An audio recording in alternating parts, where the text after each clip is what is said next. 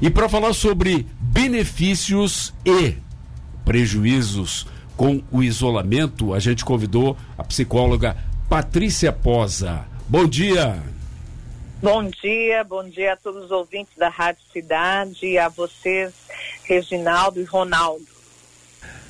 Patrícia, o, o isolamento né, é, é, algo diferente do que a gente está acostumado, né? principalmente o brasileiro, até porque nós somos muito afetivos, de, é, de toque, é de abraço, é de beijo, e o isolamento é, é uma coisa que para nós não, não é muito é, comum do ponto de vista cultural.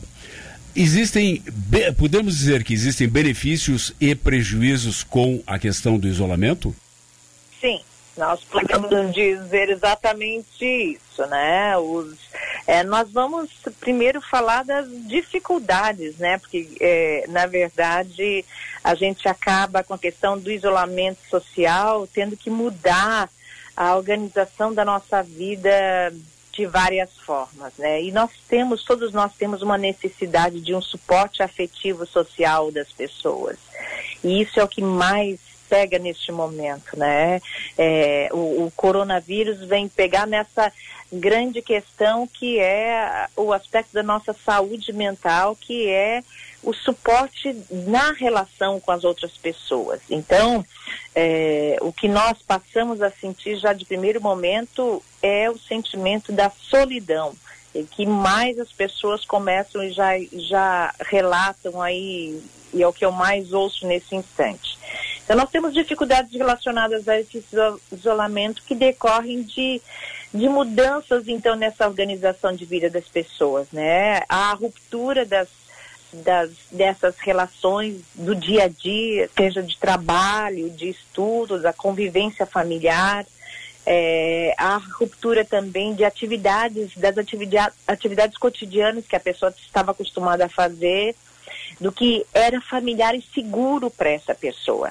Então, todos nós estamos passando por isso. Eu, pelo menos, estou passando por isso já desde a semana passada, né?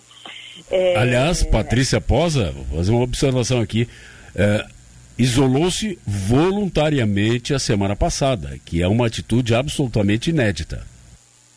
É, é, eu tenho, tenho pessoas idosas que eu tenho uma relação afetiva muito grande e idosos na minha família que, que nós temos, que nós amamos muito, né? Então, não teria como. Já na semana passada, desde, desde sexta-feira já não estava cumprimentando mais os pacientes e a partir daquele dia não fui mais trabalhar. Eu sei que vou ter um prejuízo grande do ponto de vista financeiro, mas eu tenho expectativa também de que a gente, a gente já tem anunciado aí que a gente vai ter um, um auxílio depois para para dar conta da, das questões financeiras, que essa é uma das daquilo que também pode gerar daquilo que pode gerar sofrimento a todos nós, né? É, é essa há uma interrupção dos nossos planos, né? Uma dificuldade de adaptação, ela vem também dessa mudança do ambiente físico. Você vai sai do trabalho, você sai da convivência comum, sai da escola você vai para um outro ambiente, é, você começa, muitas, muitas pessoas começam a sentir solidão, né? E tem as preocupações financeiras também, né? Então, diante desse cenário, é muito frequente que as pessoas, diante do isolamento, elas sintam ansiedade, tenham sentimentos de, relacionados à depressão, raiva, sensação de confinamento e principalmente aí a sensação de solidão. Agora é importante lembrar que nem todas as pessoas também veem o isolamento como algo negativo, né? Cada pessoa ela reage de uma maneira particular, mas grande parte das pessoas vem dessa forma. E nós temos, claro, medidas para minimizar as repercussões é, psicológicas negativas do isolamento. É, é, muito importante que a pessoa mantenha uma rotina, então horário de acordar, horário de dormir, então não é, não é ficar sem fazer nada o dia inteiro, isso é muito importante. Ao contrário do que se pensa, isso vai trazer, gerar uma série de dificuldades, tanto físicas quanto mentais para a pessoa ficar sem fazer nada. É a pior coisa que vai acontecer. Então é muito importante a pessoa manter uma rotina, horário de acordar, horário de dormir, é, ela ter acesso aos meios de comunicação, usar a TV, é, usar a internet, então, a, usar é, WhatsApp, é, ter o seu horário lá que vai assistir a sua série, trabalhar em coisas de casa, aquelas coisas de casa que em geral as pessoas dizem que não tem tempo de fazer, aquela faxina especial lá em determinado cômodo, consertar coisas dentro de casa. E é importante lembrar que essa limpeza, esse conserto vale para todas as pessoas, homens e mulheres. Né? Em geral, a a mulher não sente tanto é, a, aquela que já é, um, por exemplo, uma senhora dona de casa, porque já está habituada àquela atividade. Mas aquele que não tem é, é, esse hábito na rotina, o homem mais velho, já passa por grandes dificuldades. Então, que começa a desenvolver um hábito novo, que tire momentos também para meditar, orar, já que as pessoas não estão podendo ir até as suas atividades religiosas, que promovam esses momentos em casa, tirem esses momentos em casa. Atualmente, com, em função do desenvolvimento tecnológico, em todas as religiões as pessoas têm acesso a partir da televisão e também da internet a, a sua orientação religiosa. É, também façam atividades físicas mesmo em casa, principalmente os alongamentos, e que procurem manter as, as interações, mesmo que à distância, com os seus familiares e as pessoas que amam.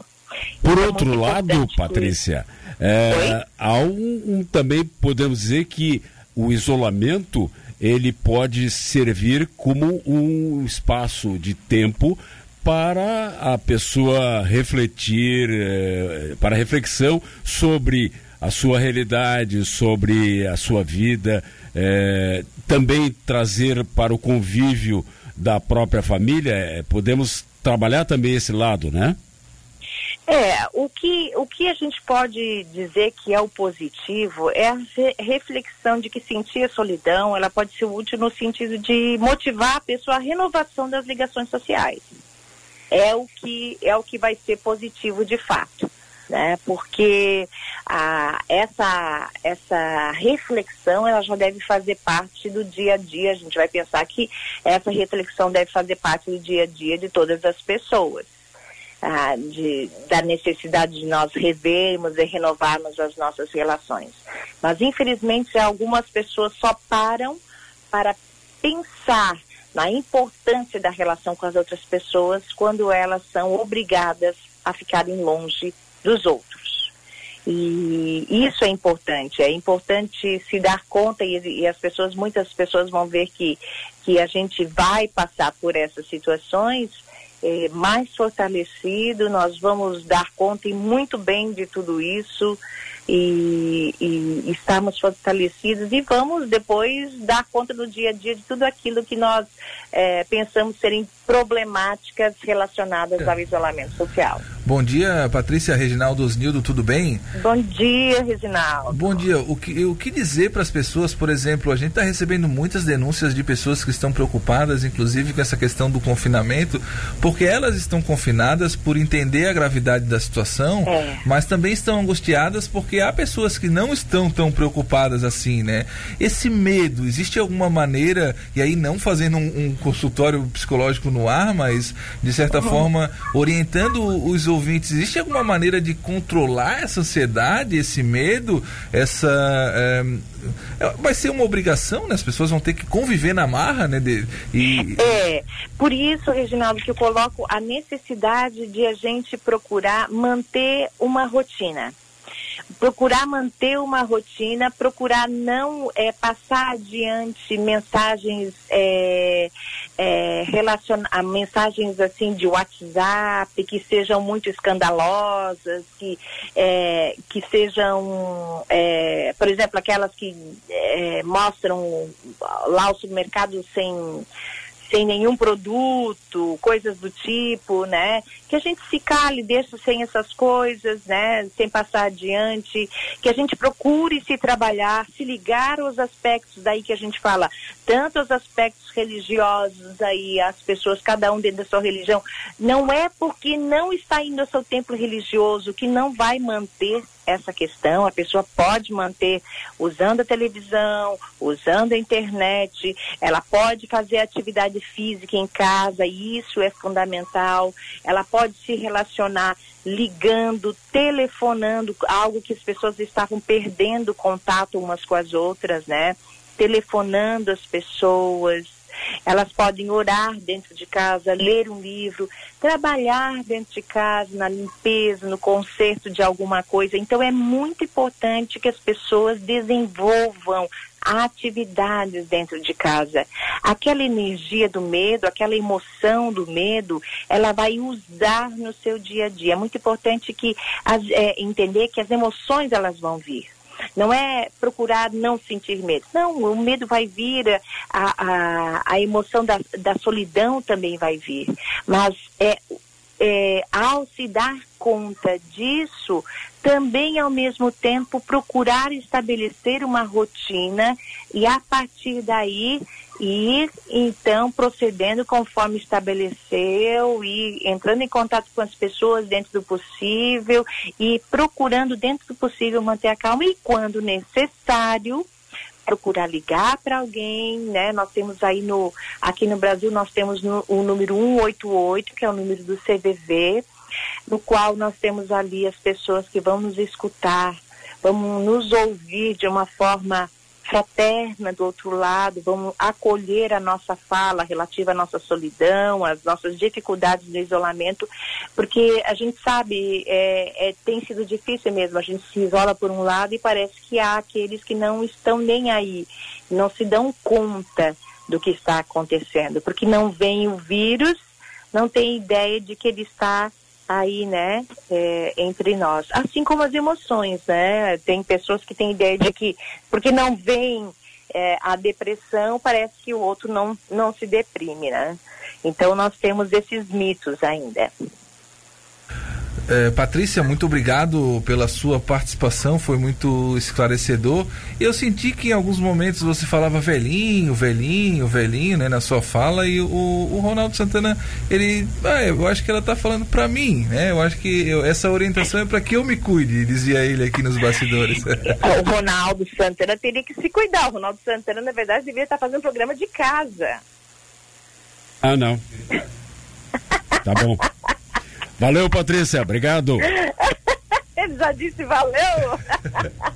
Ela tá aí. Eu digo velhinho, velhinha, assim, no sentido. Do, é muito importante falar do idoso, né? No sentido carinhoso, tá? Porque em casa a gente chama velhinho velhinha porque os nossos, os nossos velhos, como eles gostam de ser chamados em casa, né? Eles têm isso, essa fala como de uma forma carinhosa, né? Mas verdade, verdade. de uma chamo, forma geral, tá? eu chamo ele de velhinho também aqui, mas a gente se dá super É, bem. exatamente, exatamente. Ele é nosso bom velhinho, né?